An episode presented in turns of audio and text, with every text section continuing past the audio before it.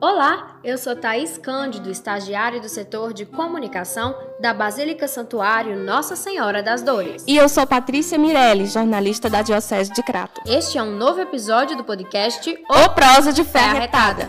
Hoje falaremos sobre a vida e obra de Santa Catarina de Sena. Confere aí.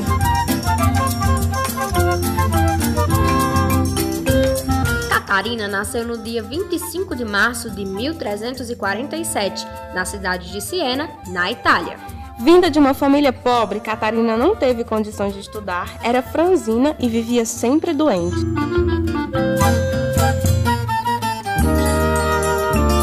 Aos sete anos de idade, relatava visões em seus momentos de orações, além de fazer penitências rigorosas, mesmo com a oposição da família. Aos 15, entrou na Ordem Terceira de São Domingos, ou Ordem Dominicana. Como religiosa, em seus momentos de oração contemplativa, entrava em êxtase. Ao presenciarem estes fatos, muitas pessoas se converteram diante da jovem santa.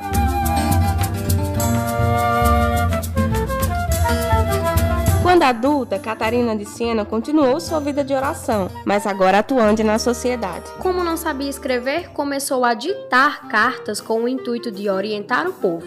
Nessas cartas, ela convidava a caridade e a misericórdia de Deus, prezando sempre pela paz.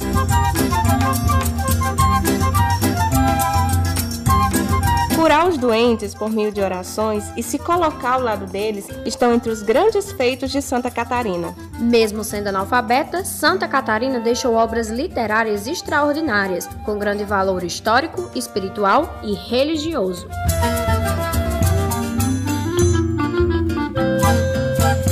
Catarina de Siena faleceu no dia 29 de abril de 1380, dia em que a igreja celebra a sua memória. Em tão pouco tempo de vida, ela realizou muito pela igreja e pela humanidade. O Papa Paulo VI declarou a doutora da igreja em 1970 por causa da grandeza teológica e mística de sua obra.